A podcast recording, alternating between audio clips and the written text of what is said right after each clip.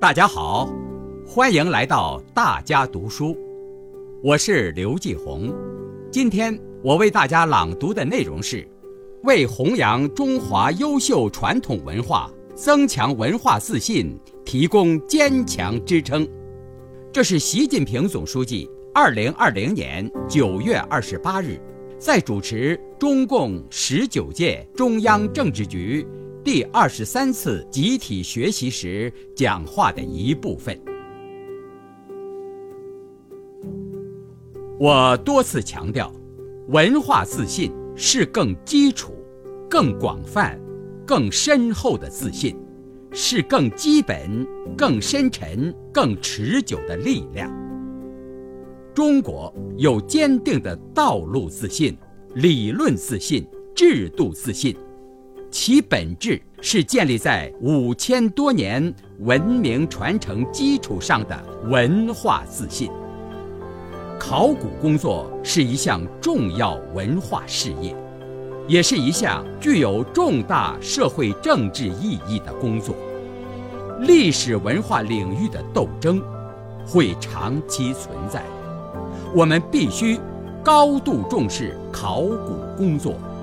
用事实回击对中华民族历史的各种歪曲污蔑，为弘扬中华优秀传统文化、增强文化自信提供坚强支撑。第一，继续探索未知，揭示本源。我国古代历史还有许多未知领域。考古工作任重道远，比如夏代史研究还存在大量空白，因缺乏足够的文字记载，通过考古发现来证实为信史，就显得特别重要。又比如三皇五帝等史前人物。是神话传说，还是确有其人？也需要考古工作去揭开谜底。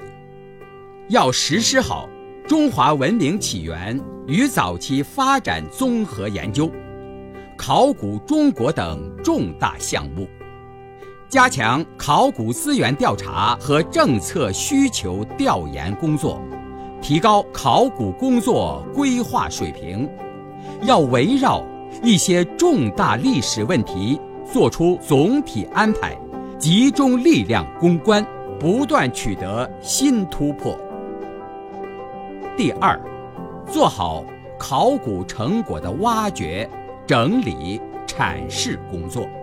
考古学界要会同经济、法律、政治、文化、社会、生态。科技、医学等领域研究人员，做好出土文物和遗址的研究阐释工作，把我国文明起源和发展，以及对人类的重大贡献，更加清晰、更加全面地呈现出来。要吸收最新史学研究成果，及时对我国。古代历史部分内容进行完善，以完整准确讲述我国古代历史，更好发挥以史育人作用。第三，搞好历史文化遗产保护工作。考古遗迹和历史文物是历史的见证，必须保护好、利用好。要建立健全历史文化遗产资源资产管理制度，建设国家文物资源大数据库，加强相关领域文物资源普查、名录公布的统筹指导，强化技术支撑，引导社会参与。要把。历史文化遗产保护放在第一位，同时要合理利用，使其在提供公共文化服务、满足人民精神文化生活需求方面充分发挥作用。要健全不可移动文物保护机制，把文物保护管理纳入国土空间规划编制和实施。要制定先考古后出让的制度设计和配套政策。对可能存在历史文化遗存的土地，在依法完成考古调查、勘探。发掘前不得使用。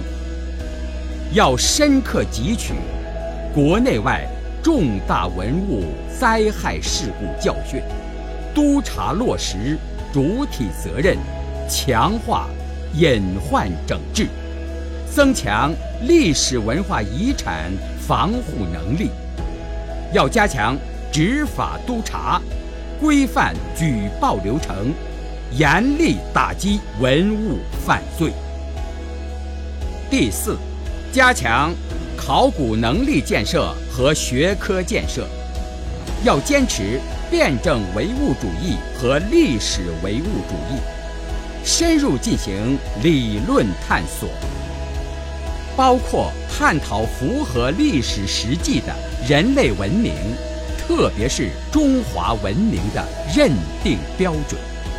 努力建设中国特色、中国风格、中国气派的考古学，增强中国考古学在国际考古学界的影响力、话语权。要运用科学技术提供的新手段、新工具，提高考古工作发现和分析能力，提高。历史文化遗产保护能力，要积极培养壮大考古队伍，让更多年轻人热爱投身考古事业，让考古事业后继有人，人才辈出。